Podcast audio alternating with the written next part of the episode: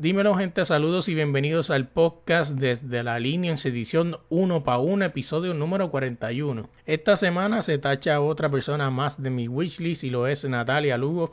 Nos viene a contar sobre su historia, ¿verdad? Su carrera y todas las cosas que pasó para llegar hasta donde está hoy en día, experiencias, anécdotas y de todo un poco. A Natalia Lugo la consigues en todas las redes como de Natalia V Lugo y a nosotros nos consiguen en todas las redes como desde la línea PR y en tu plataforma de podcast como desde la línea podcast. Vamos allá.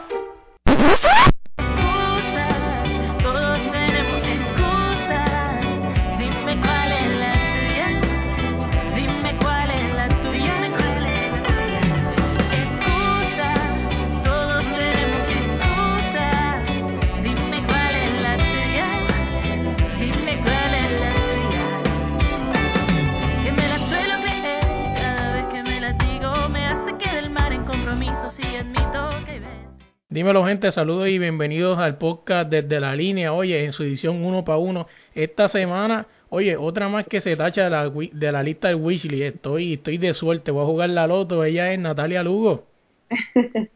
Hola, ¿cómo estás?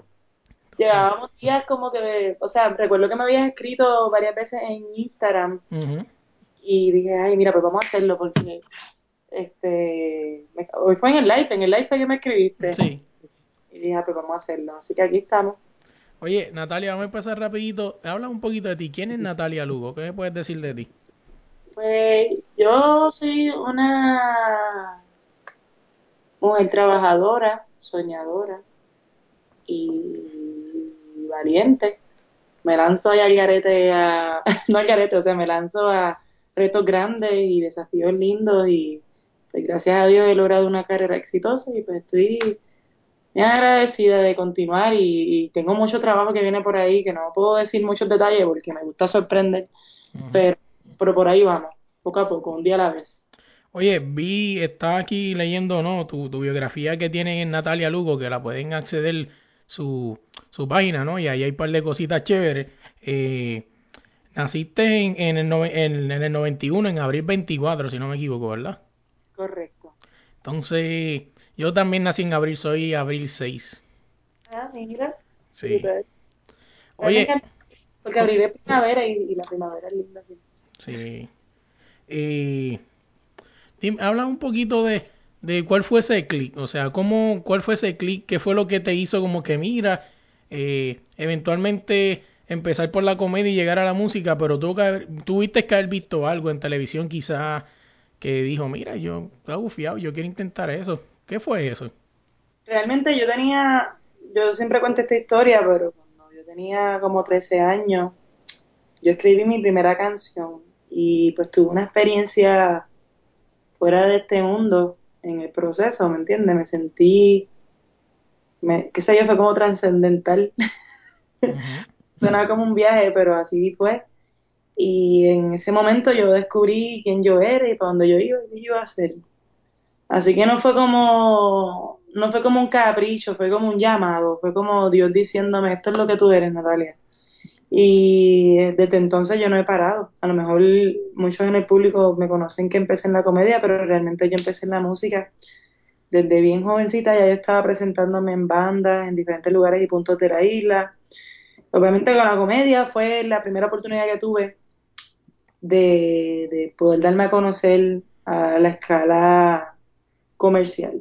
Oye, y no, porque mucha gente pues este, hace lo mismo que, hiciste tú, ¿no? Trata de como buscar ese atajo, de déjame meterme por aquí, que eventualmente algún lado vas a llegar, ¿no? Que fue lo que hiciste tú con la comedia.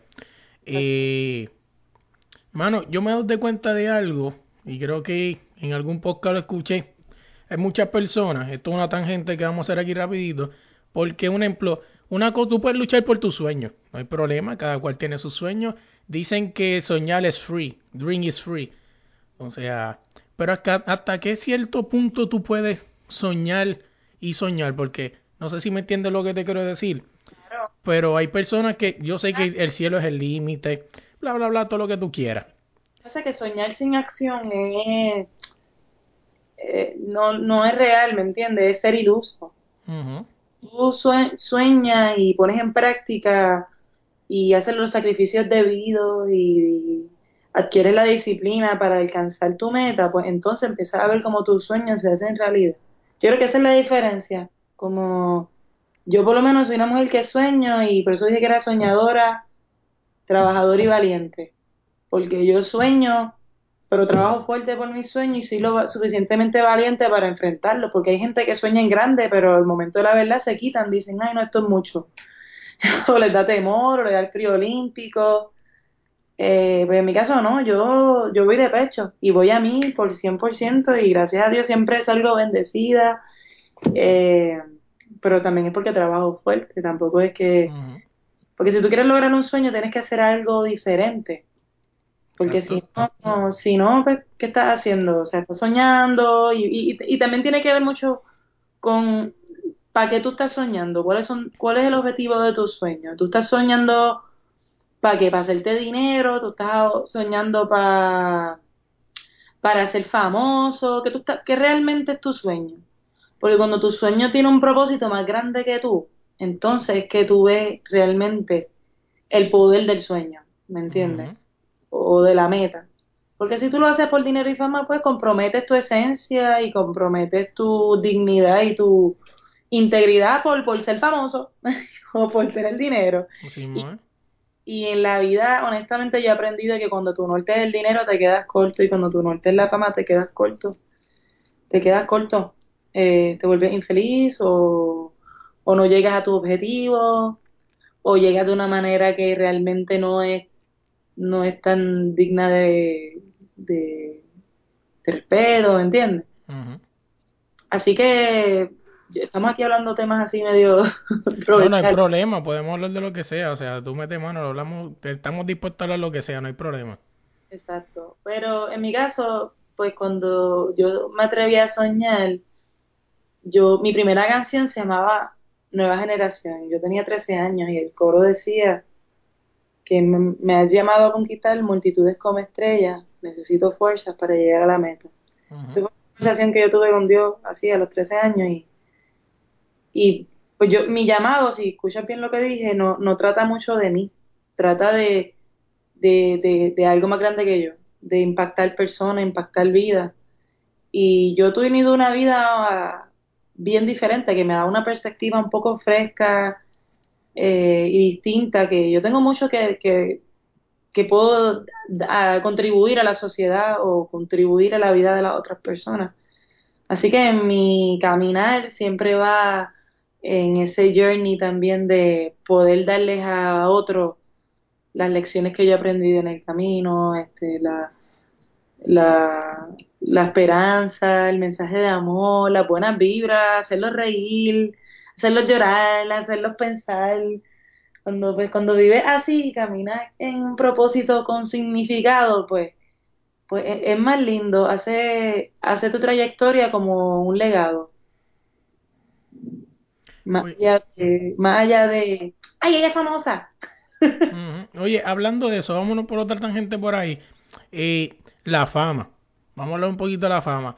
Esa, esa, esa cosa, ¿verdad? Diría yo que todo el mundo desea y nadie sabe lo que es. Eh, ¿Cómo tú has podido lidiar con la fama? O sea, en cierto punto, eh, ¿qué, qué, qué has hecho? O sea, porque imagino que así como experiencias lindas has tenido con fans que te quieren y te halagan. Me imagino que te has dado con esos haters que te tiran hasta con las chancletas. Pues mira, la fama es una navaja de doble filo. A mí me encanta, porque no porque me alaben, es que a mí me gusta mucho la gente, me gusta mucho. A mí me saludan en persona, yo les dedico tiempo, los abrazo, los doy besos, los escucho. Eh, a mí me gusta, no es como hay gente que no le gusta que invadan su espacio. A mí me gusta a mí me gusta conocer personas, me gusta conocer perspectivas, me gusta hablar con mis seguidores, con la gente que me apoya y la gente, y la gente que me lleva a los lugares que llego. Pero me ha pasado, por ejemplo, yo soy un ser humano y yo el 80% del tiempo estoy en un humor brutal y estoy feliz y bailando y gozando y haciendo chistes. Pero hay sus momentos, por ejemplo, si un día no descansé bien o un día o tengo hambre o, tengo estrés por algo que viene pronto o estoy en un proyecto que me abruma mucho. Este, pues pueden pasar cosas. O, o, por ejemplo, mira lo que me pasó. Una vez me pasó que me invitaron a un cumpleaños y hacerle Francesca, cuando yo hacía Francesca, como para el 2016 por él. Y yo para ese tiempo me enfermé, me dio una, me dio como, como un virus. Y ese mismo día a mi manejador se le había olvidado decirme que teníamos ese evento. Y yo le dije, mira, yo estoy aquí, yo no puedo, yo casi no puedo hablar, voy a poder hacer Francesca. Porque Francesca es un personaje que requiere mi voz. Se supone que yo haga, hello, Francesca, si no, no puedo hacerlo. Sí, sí si yo estoy mal, pues no podía hacerlo. Y, mano, tú puedes creer que la señora empezó a, la señora que había contratado a Francesca, que, by the way, no había dado depósito ni nada, como que, o no sé si había dado depósito, pero estábamos dispuestos a, reembolsarle el depósito. No, no me acuerdo qué fue lo que pasó exactamente, pero ella empezó a amenazarnos con que iba a llamar a los de todo. Wow. Y, pasó más tiempo, pasó como un año después, cuando pasó el, el de la película Vasos de Papel señora empezó a comentar como que para que veas cómo se siente cuando... Y al final del día sabrás que yo fui al cumpleaños, yo fui al cumpleaños contigo y no podía casi hablar. Conocí a la cumpleañera, era un quinceañero.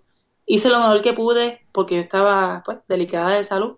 Y con todo y eso, esa señora todavía habla porquerías de mí. Que te digo que no, hay veces que no hay forma de ganar. Hay veces que te ven como un producto o te ven como como una idea, no te ven como una persona que tiene que es humana, que no siempre está en su máximo potencial.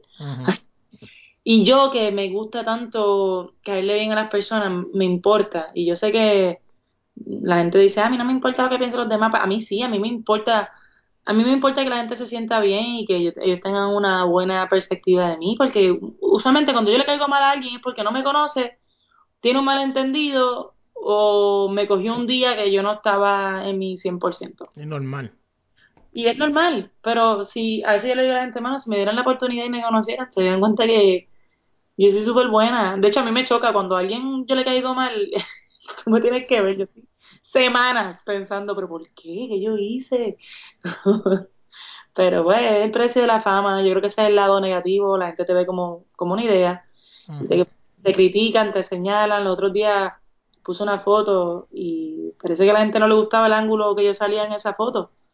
Y en los comentarios todo el mundo que, ah, el cuerpo más feo que yo haya visto. Wow. Y yo, yo leo esos comentarios y yo digo, mano, se los olvida que detrás de la pantalla hay una persona. Así es. Y después, y después pasa algo, ¿no? O, ¿verdad? Dios te cuide y, y, y nunca te pasa ese pensamiento, pero ven y y pasa algo, ¿entiendes? Haces algo con, contra tu vida, lo que sea, y preguntan, pero ¿y por qué ella lo hizo y era tan buena? Sí, caballo. O sea, los mensajes que tú te puso, ¿tú crees que eso no afecta? Pero ya, ya aprendí a desarrollar una piel dura. Ya es bien difícil que alguien me afecte. Y si lo hace, pues tengo un tantrum de cinco minutos en mi casa y se me quita al instante. Pero ya no me afecta tanto como antes. Este, porque pues al final del día tú piensas, mira, si una persona tiene tiempo para comentar algo negativo, y si alguien tiene tiempo para hacer un hater, o, o sea que tengo, tengo más compasión, digo, diantre, esa persona tiene que tener una circunstancia de vida tan pésima que necesita desahogarse conmigo. O también el precio de esto, ¿sabes? A todos los artistas los critican, no puedo hacer más nada. Así pues, no le voy a agradar a todo el mundo, pero continuaré siendo yo mismo, porque sí, ¿no? Sí, que es lo importante, pero mira, vamos a recapitular para atrás, que nos fuimos por una tangente ahí bien grande.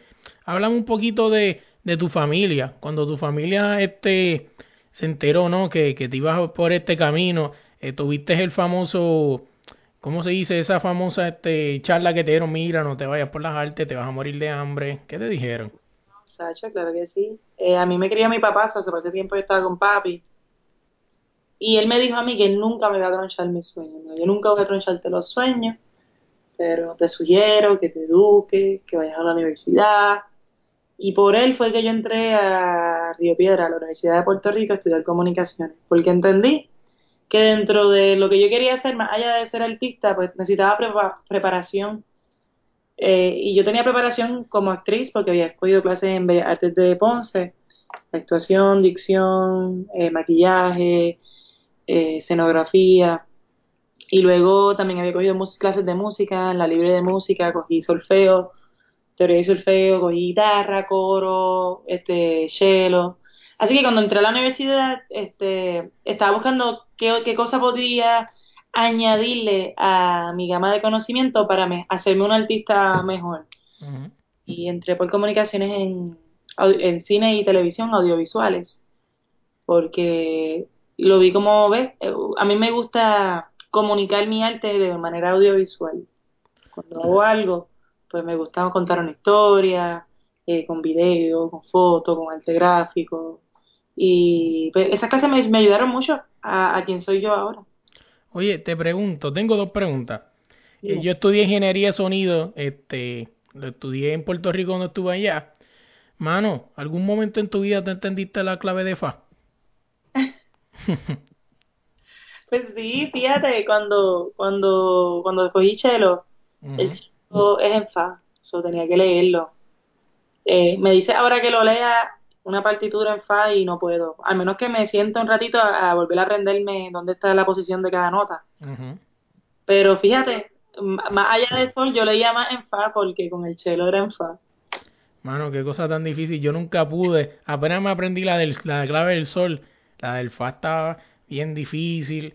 Y después cuando, cuando se puso más complicado, no, que te daban la bolita, pero sin, sin la palpitura, que era más arriba. Oh.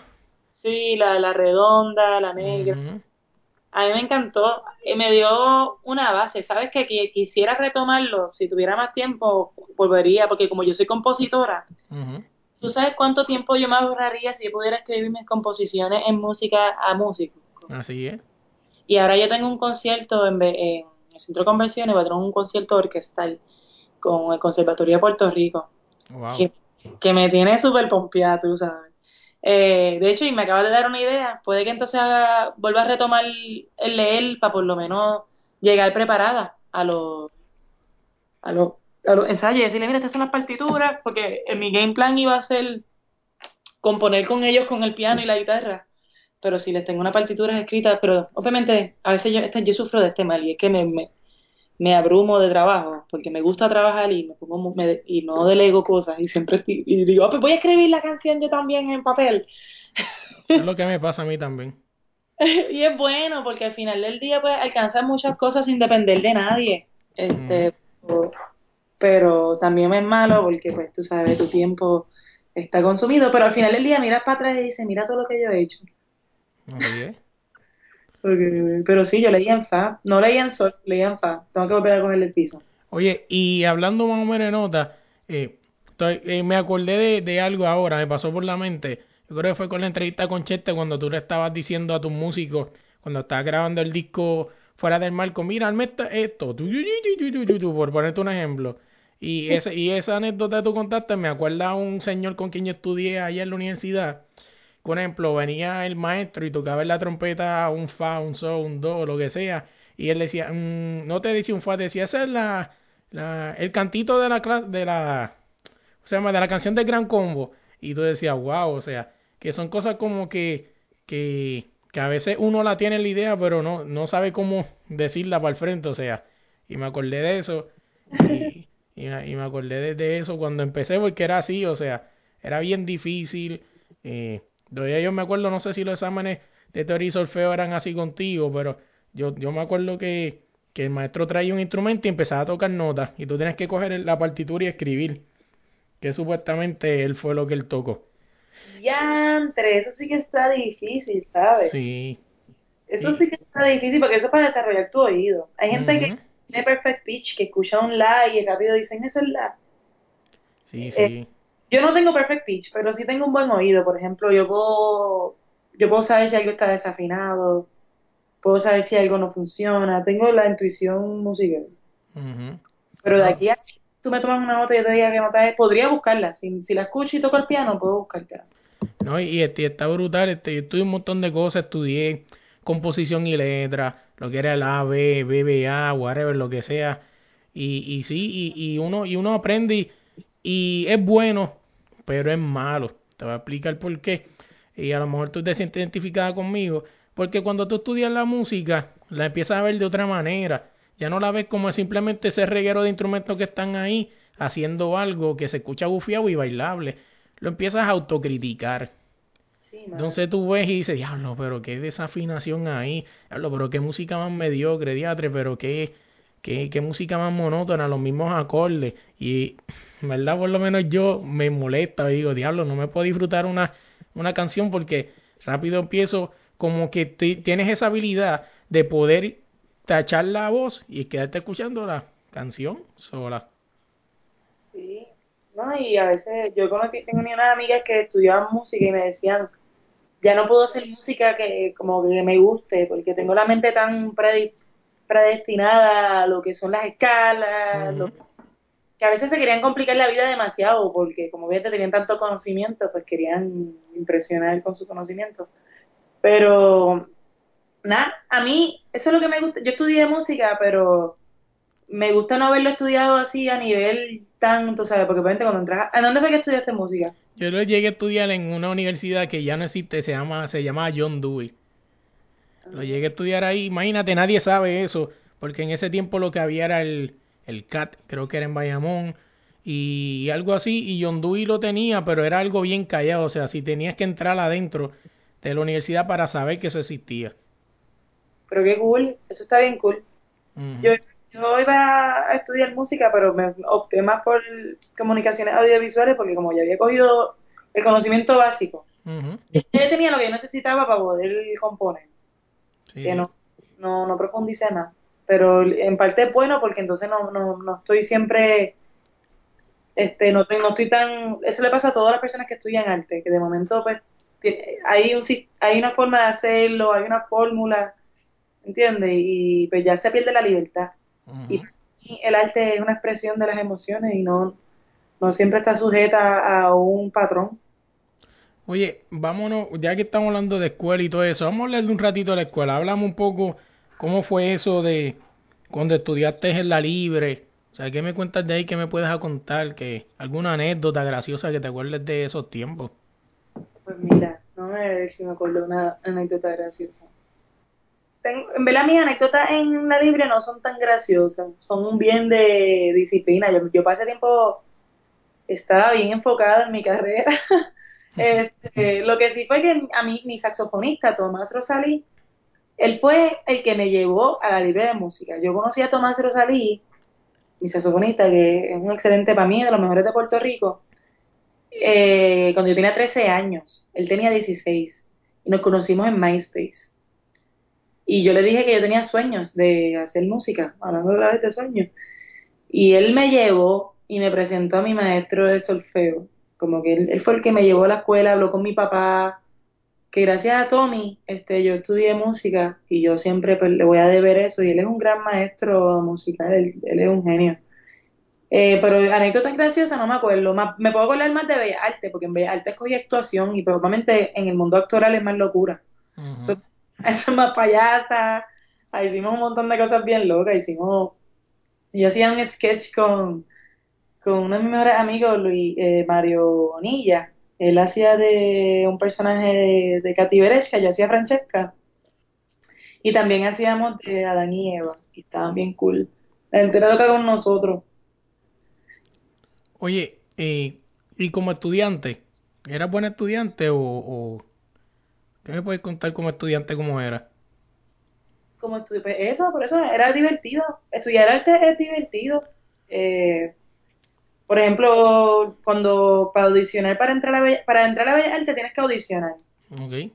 Y tuve que hacer una audición y creo que me cogieron por mi improvisación. Yo siempre fui muy buena en improvisación y la improvisación siempre me, me sale bien. De hecho, cuando yo hacía Francesca, casi todo lo que yo hacía era improvisación. Eh, pero mi vida estudiante, no sé, hacíamos café teatro, toqué en la orquesta de la Libre de Música, una canción de Peter Pan, lloré. este, pero no recuerdo así una anécdota bien graciosa. tal vez en la escuela cuando estaba cogiendo actuación, eh, a veces hacíamos papelones en el salón como para probar si la actuación de nosotros era buena. Wow. Lo hicimos una vez y nos botaron del salón por papelón. Papi, hermana, si te está escuchando este podcast. ¿Y eso cuenta como logro o eso cuenta como un FAO? Eso cuenta como un logro, logro FAO. ¿Sabes que cuando uno, cuando uno tiene 14 años no hace cosas así? Así es. Oye, vámonos, vámonos para la comedia. Eh, ¿cómo, ¿Cómo empezó este viaje a la comedia? O sea, ¿cómo...? Me, me acuerdo de algo de que, que habías comentado, pero cuéntame un poquito de cómo empezó ese viaje en la comedia. Mi personalidad siempre fue así, como eh, carismática. En la escuela yo creo que me acuerdo que me decían payasa porque hacía muchos chistes, hacía muchas muecas, hacía muchos personajes. Por ejemplo, un día me daba con hacerle perro. Entonces tú llegabas, tú llegabas al salón y estaba Natalia con dos moñitos ladrando en una esquina. pues no sé, parte de mi mente así creativa. Pero nunca fue como que nunca fue algo que yo dije, diantre, me veo siento comediante. Pero cuando trabajé de mesera, eh, un día ahí subí un video a YouTube eh, de sketches y se volvió viral y eso abrió puertas a, mi carrera para crecer en el ámbito de, ¿verdad? De, la actuación. Pero específicamente pues Francesca fue el personaje que más llamó la atención de todos los personajes que yo interpretaba. Y eh, Francesca era un personaje cómico en naturaleza. Yo podía decir cualquier cosa con Francesca y daba risa. Sí, muy, yo, yo lo llegué yo llegué a ver sí te llegué a ver un par de veces en el en el programa de, del canal 4 en Puerto Rico. Y sí y, y me daba una y me daba una risa brutal. Eh, también me acuerdo los videos como uno creo que se llama Yal la canción. Este Yal Yal Yal algo así creo que era. Sí con Andrew Caro que sacó esa canción y yo sé que la cosa está mala y ahora voy a coger cupones responda. Una buena etapa en mi vida pero de pronto me acuerdo la primera vez que me dijeron comediante. A mí esa palabra me chocó. Ah, la y fue Danilo Bochan. Danilo Bochan me dijo la comediante Natalia Lugo. Y yo hice como que yo no soy comediante. Pero pues, comediante sonaba mejor que mesera. Claro. Se renuncié a mesera y empecé a ser comediante. Oye, te pregunto, eh, y porque Francesca er, era una, una persona, una, un personaje bien cómico, pero no te llegó a suceder que, que si la gente se pasaba de lo cómico y quería ver algo sexista, algo así, o sea, porque pues sí podemos saber que Francesca era cómica, pero tú sabes que siempre hay gente como que... Todo el tiempo, si tú supieras. De hecho, una de las razones por las que dejé de hacer el personaje fue por eso, porque se, se empezó a convertir en algo que no, que no era. ¿Me De pronto la gente lo estaba usando de trofeo para burlarse de otras personas eh, y de manera sexista también, la gente empezó a interpretar cosas que yo ni decía, como que, ay, ¿cuántos hijos tiene Francesca? Y, te gustan los hombres, estás con un hombre todas las noches, y yo como que, este, no, o sea, ya, ya, y se me empezó a sentir incómoda y me, y de verdad, yo empecé a sentir como que ya yo, ya yo dije lo que tenía que decir con Francesca, ¿qué más estoy haciendo aquí? Y dejé de hacerlo, pero sí, me pasó también hombres que se me acercaban, me hacían preguntas bien inapropiadas, sensuales, eh, como que, que, si alguna vez lo he hecho en personaje, cosas bien horribles. Wow. Sí, realmente yo, yo no, no me veo haciendo Francesca eh, profesionalmente más. Ok. Y, y te pregunto, ¿se te hizo fácil? Porque en Puerto Rico todo el mundo o sea, todo el mundo no, no vamos a redundar para que la gente no se ofenda, ¿verdad? Eh, varias personas o gran parte del público en Puerto Rico conoce a sus actores por, por personaje. Ejemplo, Melvin Cedeño, Chevy. ¿Cuántos sabrán que Chevy se llama Melvin Cedeño? ¿Cuántos sabrán que Bejuco se llama Miguel Morales? Eh, ¿Cuántos sabrán que Plinia es Raymond Arrieta? O sea, se te hizo tan, se te hizo difícil salir de Francesca y que me vieran como Natalia este gracias a Dios, yo no me parezco ni un poquito a mi personaje. Okay. Yo ni hablo como ella, ni me veo como ella. So, para mí, eh, de hecho, yo hablo de, de Francesca como una tercera, como otra persona, ella es otra persona. Y se me hizo difícil que me vieran a mí, a Natalia Lugo, porque obviamente ya la gente se había predispuesto como que a, al personaje y ya yo, yo, perdí un poco mi identidad en ella. Ya la gente no me llamaba a mí Natalia, me decían Francesca.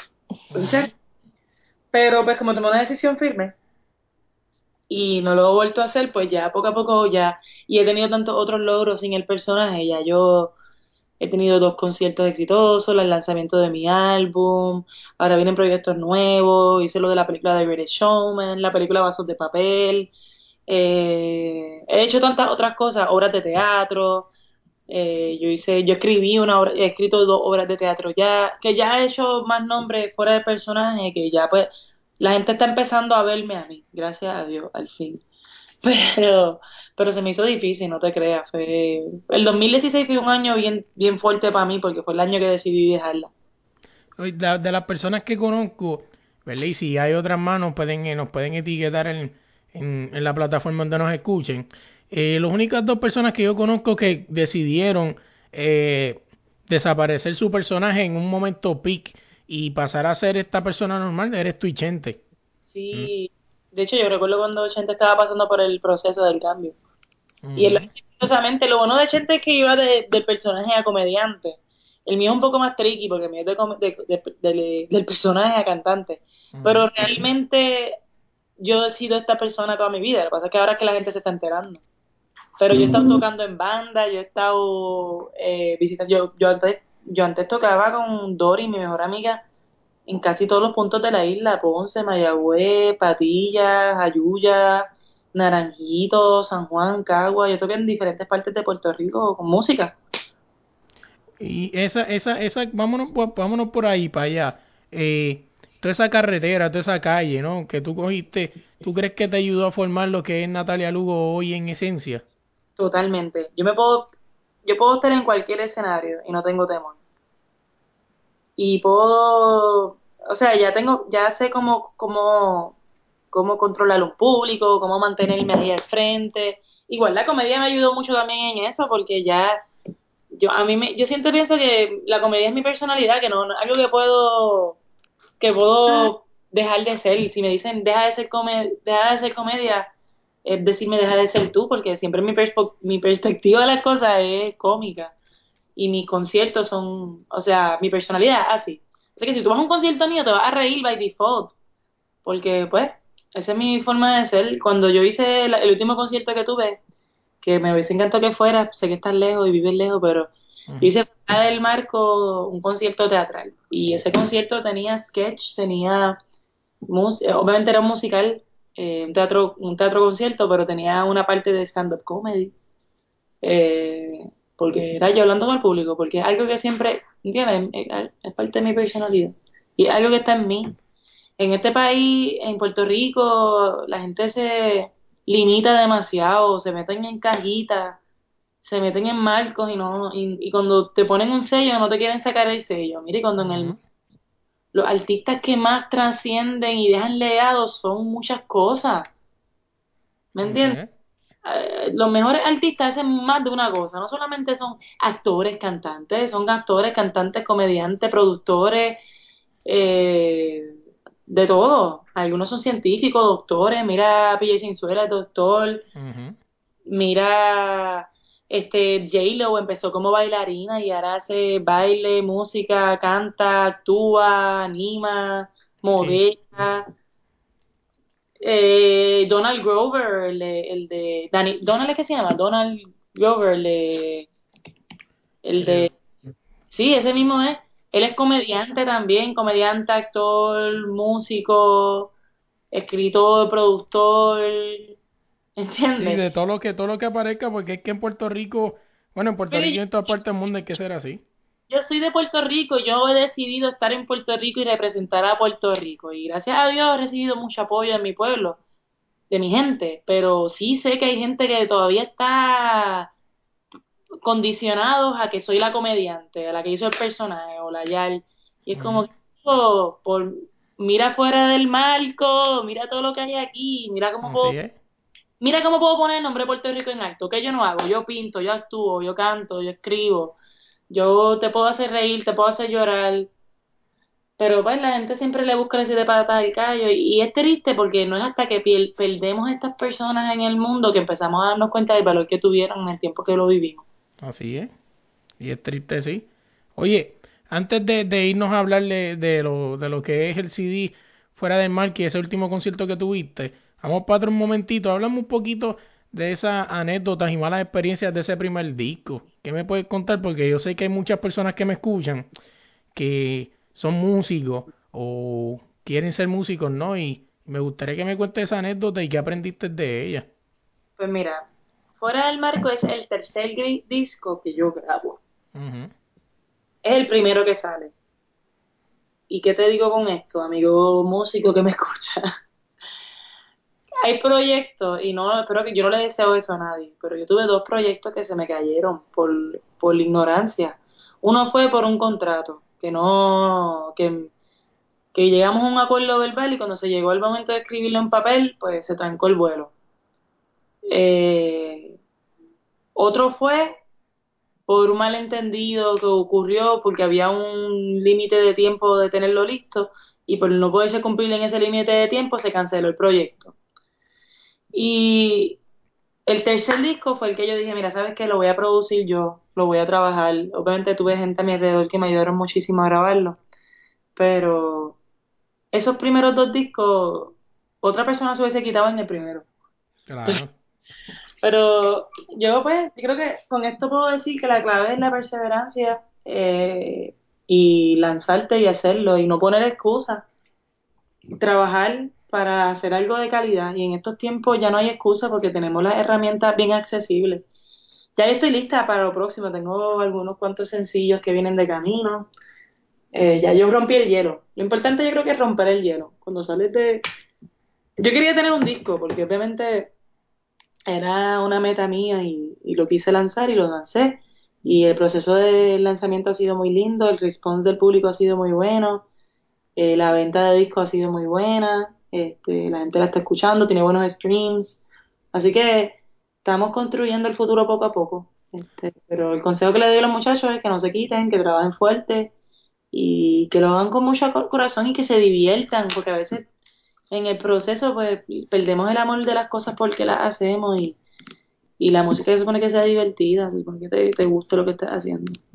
Oye, y hablando, hablando de fuera del mal, como para allá ahora, pero, ¿cómo te digo?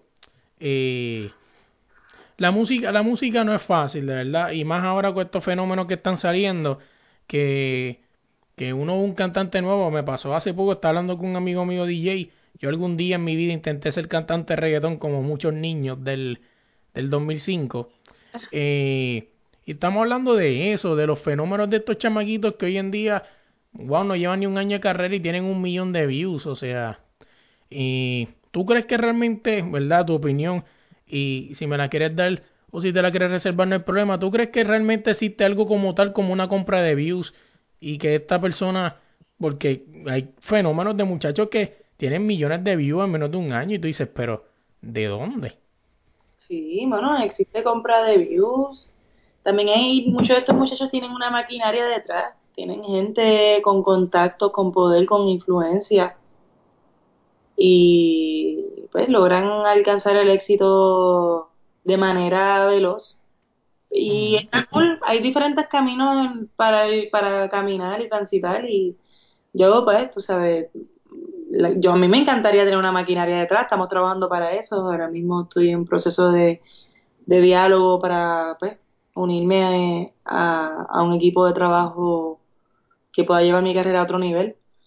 Pero al final del día, lo que te mantiene inmortal es, es lo que dejaste, es la huella que sembraste y no necesariamente la huella se siembra de la noche a la mañana, ¿me entiendes? Hay, huellas que se siembran en el camino. Eh, a veces la historia es lo que realmente impacta a las personas. El cómo, cómo llegó ahí. Y hay historias bien inspirantes, que, que inspiran mucho, como Ed Sheeran, como Katy Perry, que estuvieron años ahí tocando la puerta y al fin se les, se les abrió. Pero ellos cuentan esas historias y nos inspiran a nosotros otros artistas como Freddie Mercury, que ahora le hicieron una película, que la vida de él no fue como que de la noche a la mañana tampoco. Que, pues, hay, hay, hay de todo, hay de todo y para todo. Igual que la música tiene variedad, hay gente que canta canciones sobre mover el trasero y hay gente que canta sobre mensajes profundos y hay gente que te canta sobre el amor. O sea, hay variedad. Para los gustos los colores y el mundo está tan lleno de tanta gente, mira. Que después que tú tengas un grupo de personas que te entiende y te apoye, ya está bien, está hecho. Así es. La gente se afana demasiado por los números y por... Eso en verdad, eso es, como decía mi papá, eso es pajitas que le caen a la leche. Así mismo, ¿eh? Oye, eh, antes, antes de irnos para la música como tal, eh, cantidad versus calidad, ¿cuál tú prefieres? Calidad. Ok. Yo tengo ya fama de ser de ser muy exigente, porque me gusta que las cosas se escuchen bien, que se vean bien y que se hagan bien. Vámonos, vámonos ya para pa, el disco Fuera del Marco, que es tu reciente producción. Yo la tengo en repeat, la, la escucho en iTunes. No, no soy fanático de, de... Todavía creo que la buena música hay que... La manera en la que tú puedes apoyar la buena música es escuchándola en los métodos donde son Spotify, iTunes, eh, donde es. O sea, no vaya y la busque en Google cómo descargar el nuevo disco de Natalia Lugo fuera de Marco y buscarlo en, en cualquier por ahí, extraerlo, no, no, o sea, eh, si tú quieres apoyar un disco de verdad, vaya y búscalo en las plataformas que son, ¿no? Spotify, iTunes, donde se supone que legalmente usted lo escuche. Y vámonos para allá, o sea, te pregunto, ¿por qué un disco? O sea, ¿por qué el disco? Sí sé que era pues tu meta personal, pero ya los discos casi no venden, aunque ojo, para las personas que no están escuchando, el disco, la calidad del disco no la supera nada. Exacto. Mira, yo quería un disco porque porque yo creo en el disco. Yo creo que para mí una propuesta de un disco pensada eh, eh, eh una, es un masterpiece. Es como presentar una pintura. Eh, pues para mí el disco es una colección de canciones con un concepto y una, y una historia que contar. Y pues yo quería tener un disco, un álbum en mi... Yo quería tener eso para entonces ahora sacar sencillos y, y whatever y posiblemente grabar otro disco. Yo creo en los discos, yo no sé. No sé si es que soy el fashion, yo soy de la que escucha, a mí me encanta meterme en la mente de, en la perspectiva de una persona, en, en todos los tracks que ponen en el disco. Los mejores, los artistas que más yo admiro son artistas de disco. Son artistas que lanzan álbums y tú vives la experiencia completa con ellos. Yo soy así soy diferente en ese sentido también, no, no. Y mucha gente me lo decía, Natalia, y lo que funciona es los singles, Natalia, el reggaetón, y mira, sabes qué cool y todo, pero yo hago música porque me, porque amo la música, porque la respeto. ¿Me entiendes? Y porque me, me apasiona y porque para mí tiene un propósito. Pero hay gente que no, o sea, a la misma vez, pues como te dije otra vez, tomato tomato. Hay quienes lo harán por dinero y, fama y hay quienes lo harán por amor al arte. Oye, hablando de, de, de, talento y todo eso, hace poco, qué lástima que no se nos dio la entrevista antes, me hubiese encantado que estuviera en ese proyecto, pero yo lancé un especial, un podcast especial, cuando llegamos a los 100 likes en la página de Facebook, eh, que se llamó Los que cantan. Eh, básicamente era el concepto de tener estas cinco voces y cantando a capela, literalmente sin ningún efecto y sin nada para demostrar que todavía hay talento. Eh, pues yo decidí, yo pues quise quemar los cartuchos que me quedaban y canté ahí también. Eh, decidí coger una persona, talento no de donde me crié, para darle exposición y acompañado del grandísimo cantante Arnaldo Vallellanes, mejor conocido como Arnaldo el más querido. Eh, también estuvo ahí en ese podcast. Y, y era eso, porque yo creo que todavía hay talento Todavía creo que, que fuera de todos esos programas de Itotun eh, existe gente que canta de verdad. Y la gente lo está buscando, la gente está buscando e, eso ya. Yo creo que la gente está cansada. Pasa que hay un gran sector de personas que no están siendo, que no, que no, que a quienes no se le está dando contenido. A la gente que aprecia el arte y la gente que aprecia un cantante que canta bien en vivo y que compone y que tiene letras profundas, pues a esas personas no se le están haciendo casi discos, como que están, están, saliendo bien pocos discos. Y pues yo pues me enfoco más en esas personas versus la masa, versus lo que quiere todo el mundo, lo que suena, lo que está probado. Me gusta pues un poquito aventurar y hacer algo diferente, traer propuestas frescas para, tú sabes, para pa, tener, para aportar algo. Eh, y yo creo que, yo creo que, que si la gente se atreviera a hacerlo más, se sorprenderían, porque la responsabilidad de arreglar la música es nuestra. No es quejándonos, ah, no, si esta de porquería, hermano, algo al respecto a buena música. Correcto. Como dijo Emil Medina, que es el dueño de Buena Vibra, uno de los dueños, él dice que, creo que puso un tweet, no me acuerdo exactamente las palabras, así que perdóname si no pongo las palabras que son, pero él dijo como que eh, conviértete en el arte que quisiera, conviértete en el artista que quisiera ver, conviértete, di las palabras que quisieras escuchar, como que todo empieza en la acción, conviértete en, conviértete en lo que tú quieres ser, y a mí ahora mismo, pues yo, hubiese, yo pude haber cogido un camino más fácil, como grabar reggaetón, y hablar de perreal, y ponerme una falda bien corta, y enseñar mi escote, y pues de seguro pegaba, porque eso es lo que gusta, tú sabes. Pero eso no es, no es el camino que, que, me habla mi alma, no es el camino que yo, aunque tengo mis días, no te creas también, o sea, yo me pongo mi ropita sexy de vez en cuando. Oh, pero, pero tú decides, tú decides quién tú quieres ser. Por eso te dije, esto vuelve a lo que te dije al principio. Realmente tus sueños dependen de dónde vengan, de cuáles son los propósitos, para qué, para qué los quieres. Si el sueño tuyo es dinero y fama, pues tú sabes que pues eh, vas a hacer todo lo que puedas por llegar a tener dinero y fama y pues posiblemente en el camino pierdas tu esencia o pierdas tu tu integridad. Oye, eh, habla un poquito de, de, bueno, vamos a hablar un momento de esta integridad. Vamos a, a, hacer una, una tangente aquí. Eh, no, no es secreto para mucha gente que a la mujer se le hace mucho más difícil este camino ya sea de la música, película, eh, el arte en general, para no seguir este, redondeando la cosa. Y ese, ¿qué, me puedes decir de eso? O sea, se te hizo difícil realmente, y disculpa la ignorancia, pero realmente es difícil eh, hacer algo bien y bien hecho por la línea como es, siendo mujer en este, en este ambiente. Mira, realmente depende de ti, depende de, de, quién tú eres y cuán valiente tú seas. Porque el mundo está diseñado para querer romperte o para querer explotarte. Como la mujer, pues, que siempre cae en, especialmente en una cultura donde, pues, vamos a hablar la verdad, tú sabes. Este, que en la cultura que vivimos ahora mismo, pues, lo que más se celebra en la mujer es su atributo físico. Físico, ¿verdad? Eso es lo que busca la gente cuán buena estás, cuán bien te ves, cuán grandes son tus partes, tus partes, y eso es lo que tú sabes, eso es lo que te da valor.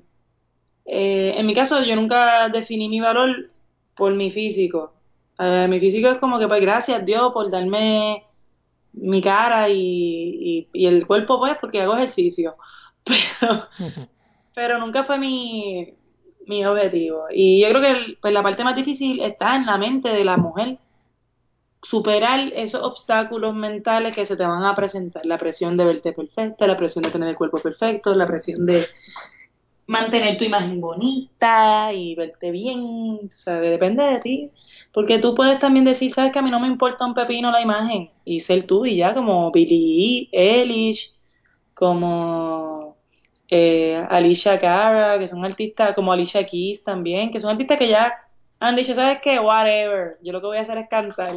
El que me quiera escuchar, que me escuche. No, así mismo ¿eh?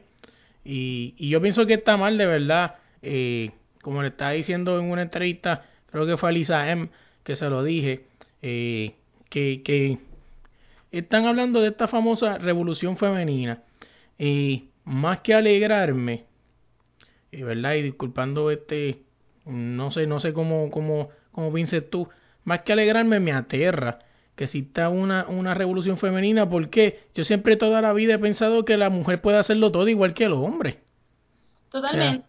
Pero sabes que es hasta bíblico en la palabra, yo no, no voy a hablar de religión, voy a hablar de cosas que dicen en la Biblia. Eh, que no, no, muchas veces a veces me da mi temor hablar de la palabra, pero para mí es como que, pues, la gente a veces habla del libro de Twilight y, por ejemplo, o sea, yo no estoy comparando la Biblia con Twilight, pero... Oh, claro. Pero para el que hay gente que no le gusta que le hablen de la Biblia, pero en la palabra dice que cuando pasó lo de Adán y Eva, que la mujer siempre, por, por siempre iba a resentir, como que iba a haber guerra entre la mujer y el hombre, porque, pues, por, por toda la situación. Eh, y honestamente, a mí me encanta ser mujer. Y a mí me encantan los hombres. Y yo no, yo no tengo guerra. Para mí es como comparar chinas con, con toronja, ¿verdad? Como dice el refrán. Una cosa no tiene que ver con la otra. Y, y yo pienso que la mujer brilla por ser mujer. A mí me encanta todo lo que es ser mujer. Y yo no, no tengo problemas con también reconocer la grandeza de lo que es el hombre y la belleza y la diversidad que son, su fuerza, su terquedad, su... Tú sabes, a mí me gusta cómo son los hombres y me gusta cómo son las mujeres. Yo quisiera que la gente chileara un poco y se aceptaran como son y por lo que son. Y dejar tanta revolución y tanta guerra, porque realmente no estamos en guerra. La mujer llega a ser hasta donde... La mujer eh, llega hasta donde se deje respetar. Y darse a respetar no necesariamente significa ofender al sexo opuesto o declararle la guerra. A veces darse a respetar es expresar tu punto libremente, de manera educada. O sea, no sé. Eh, yo siempre he visto esta guerra, pero muchas veces las mujeres que tienen, y no quiero, esto es controversial, pero pues... No, no hay problema. A veces las mujeres que le declaran la guerra a los hombres son mujeres heridas. Mujeres que han sufrido, pues, tú sabes, decepciones de figura masculina en su vida. Puede ser su papá, puede ser su pareja, puede ser algún familiar, puede ser una mala experiencia. Y dentro de todo, pues yo lo puedo entender. Pero en mi caso, pues mira, a mí me crió mi papá, y mi papá es un hombre increíble. Yo lo amo. Él nunca me hizo sentir inferior. A mí nunca me prohibió hacer algo. Yo estaba, yo jugué baloncesto, me dejó jugar baloncesto. Yo estaba en banda, me dejó estar en banda. Yo tocaba guitarra, me daba a tocar guitarra. Me dejó hacer cualquier cosa. Y para mí eso de mi sexo nunca fue una limitación, eso yo nunca, eso está en tu mente. Este, yo me lanzaba todo lo que yo quisiera hacer. Y después de que me daba cuenta que no había nena, por ejemplo, cuando jugaba baloncesto, después que me daba cuenta que ninguna nena quería jugar baloncesto más que yo. Pero, pero eh, todo está en tu cabeza, todo está en tu mente. Este, si tú te das valor y tu valor no no, o sea, y tu, y tu posición y tu postura no es una de confrontación, ni, ni hostilidad, ni... Porque hay mucho resentimiento. Cuando el sentimiento que provoca tu acción es enojo, o rencor, o furia, nunca vas a tenerlo, no nunca vas a obtener resultados positivos. Siempre se va a ir por una tangente negativa en vez de crear un impacto positivo, lo que estás creando es un reguero, una guerra, ¿entiendes? Y a lo mejor tú te sientes en tu cabeza como que esto es una revolución, pero mira, las, las mejores guerras se han llevado en paz, como Rosa Parks, que lo único que hizo fue sentarse. Así es.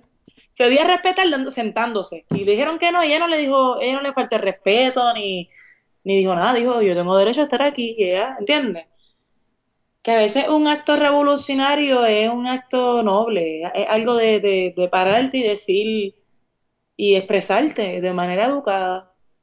Creo que, no sé. No, yo creo que, que tiene razón y yo pienso que, que guerra llama más guerra, ¿no? Como dicen por ahí.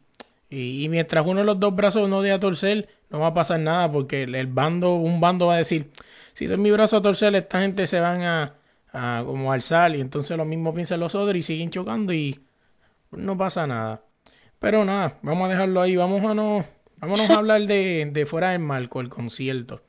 estaba viendo un par de fotos, eh, lo que pude ver, vi que hubieron actores, también vi que estaba por ahí un par, hubieron un par de gente, ¿no? Y ¿qué me puedes contar de esa experiencia? ¿Cómo fue eso?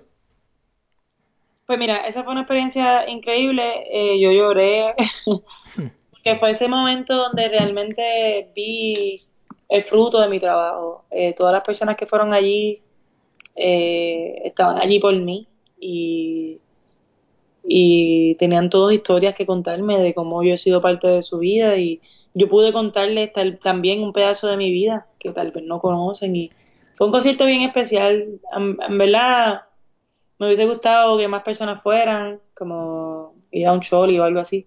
Pero eso es poco a poco, tú sabes, un día a la vez, no se puede desesperar demasiado. Así es.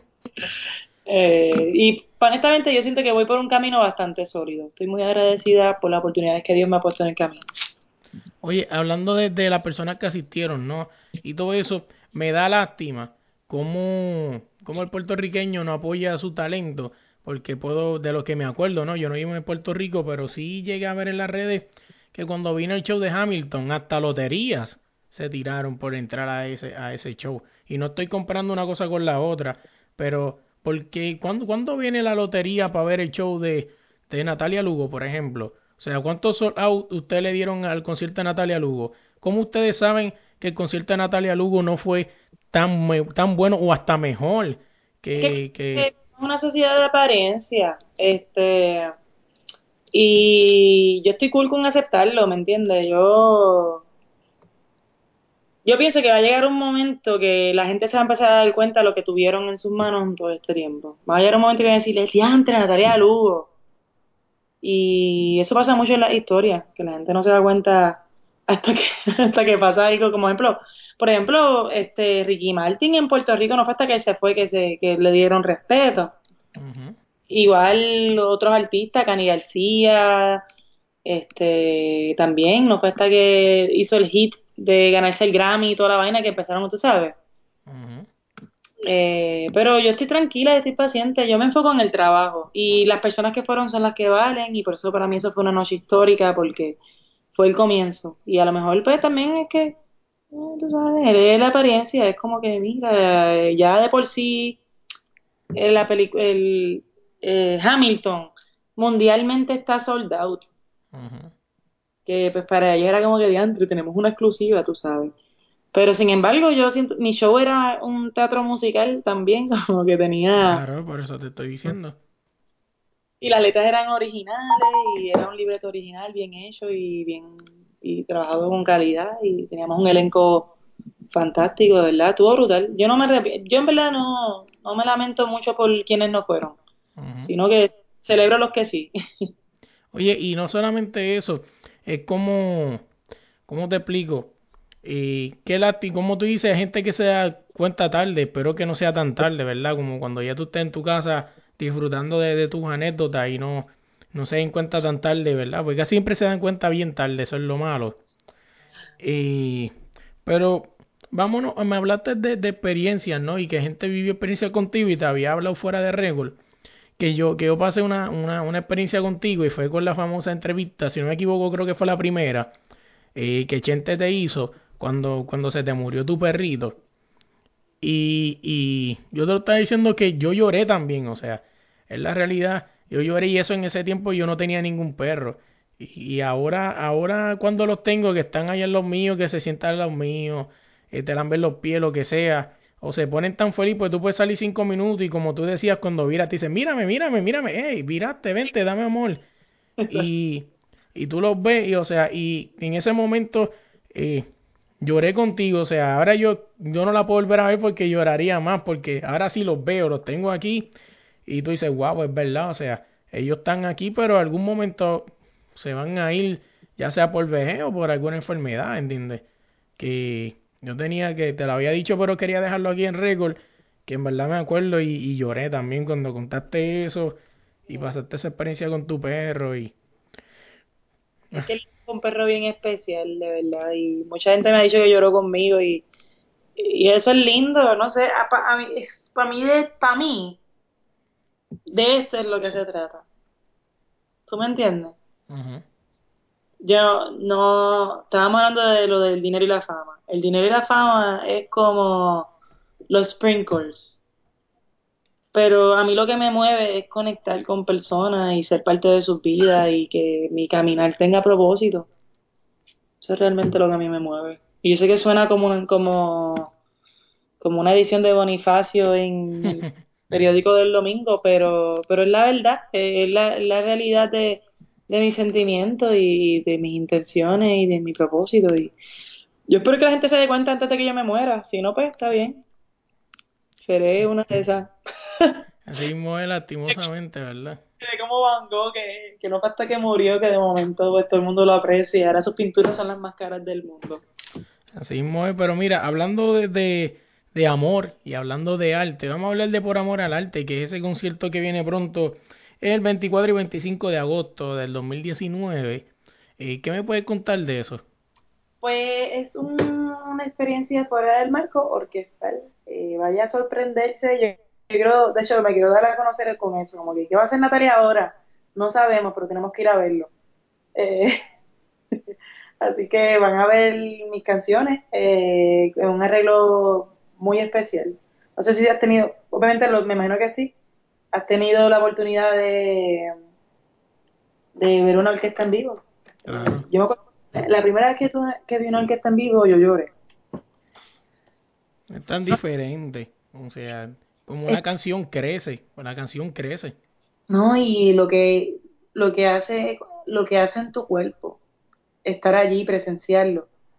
Esos violines, esos chelos. Una cosa es escucharlo en video y una cosa es estar ahí, sentir las vibraciones, sentir esa magia, porque es precioso, a mí me encanta. Yo te digo, la primera vez que yo vi una orquesta en vivo, yo lloré. Yo tenía como 10 añitos. Y me acuerdo que yo me quedé, yo, yo viajé, yo fui a Disney, violé, en mi mente, ¿me entiendes? En mi mente yo estaba en Disney, toqué Saturno y, pisé la Tierra. Y fue una experiencia increíble. Así que les exhorto a los que están escuchando que si nunca han ido a ver un concierto orquestal, pueden ir a verme en el Festival por Amor al Arte. Ese festival, yo no soy la única artista que va a estar presentando ahí. Si van a por, al arte, por amor al arte fest, por amor al arte fest.com, pueden ver todos los artistas que van a estar allí presentándose entre ellos Tito Gel, Calma Calmona, eh, creo que los Walters, no estoy segura, Bomba Yavari, hay una lista bien grande de personas y artistas que van a estar allí presentes. Y es un festival puertorriqueño, a quien digo, muchos dicen como que darían lo que sea por ir a Coachella, pero miren, en Puerto Rico va a haber un festival eh, y va a estar brutal, así que, y es el primero que están haciendo, así que no se lo pueden perder, 25 y 24 de agosto en el Centro de Convenciones, los boletos los pueden conseguir en poramoraltefest.com y tienen opción de comprar boletos para un día o los dos días con un precio reducido. Oye, hablando, hablando de arte, que, que tenía una pregunta ahorita para ir cerrando ya. Eh, ¿por, qué, por, qué, ¿Por qué el puertorriqueño es tan diferente? O sea, ¿verdad? Este es base a tu opinión. Por ejemplo, yo he sabido escuchar de muchas personas, no, ¿cuánto daría por escucharme en Puerto Rico para, para alrededor, fuera de Puerto Rico? Eh, el Puerto Rico es la meca es como el go, como llegar aquí. Pero por el puertorriqueño no. Como que el puertorriqueño tiene que salir afuera, que lo conozcan alrededor del mundo y entonces que Puerto Rico te la da. O sea, ¿por qué el cambio? ¿Por qué somos tan malos con nuestros artistas cuando hay gente que quisiera estar aquí y que se escucharon que fuera en la emisora del sur, aunque lo escucharan cinco gatos, pero se escuchan? Y los artistas de aquí tienen que salir a darle la vuelta al mundo y probarse en el mundo para que aquí, quizá, escuchen. Es algo que está dentro del pecho. Eh, yo no tengo explicación para eso. Pero todos sufrimos de eso, de, de, la incredulidad. Eh, así que la gente vive para ver para creer. Y pues yo soy de las que creo para ver. Yo, yo me dedico a, a crear y a construir caminos. Yo espero que me conozcan antes de que me muera, si no esta, esta entrevista va a tener mucho valor. Así mismo es lo bueno de, los podcasts, ¿no? Ya sea que, yo pienso que es lo mejor que ha salido, eh, que, que, la, que quedan para la inmortalidad, ¿verdad? O sea, y si tú quieres saber qué es Natalia Lugo, pues puedes ir a, cuando ponga Natalia Lugo te van a salir estas, quizás dos o tres entrevistas más varios años al frente, las de Chente y todas, que yo pienso que en verdad que el podcast que llegara, eh, bueno, que llegara no siempre ha estado, pero que cogiera popularidad, eh, fue lo mejor que pudo pasar. Oye Natalia, ya es tiempo de que me digas este, cuáles son tus redes sociales, cómo te buscamos. Me puedes conseguir como Natalia Lugo en todas las redes sociales, Facebook, YouTube, Instagram, Twitter. Eh, el domain es Natalia V. Lugo. Mi segundo nombre es Vanessa, soy Natalia V. Lugo. Eh, y me pueden conseguir en Spotify como Natalia Lugo, en iTunes como Natalia Lugo. Eh, Natalia Lugo. Oye, y a nosotros nos consiguen todas las plataformas de las redes sociales, ¿no? En todas las redes como el de la línea PR y en tu plataforma de podcast como el de la línea podcast. Oye, denos like, denos share, Denos, déjenos los reviews que tanto nos encanta eh, leer, ¿verdad? Y saber que estamos haciendo las cosas bien. Y nada, gente, esto es todo. Gracias. Gracias por tenerme. Fue un placer estar contigo y conversar contigo, de verdad. Eh, te deseo mucho éxito y espero volver próximamente a la línea podcast. Gracias.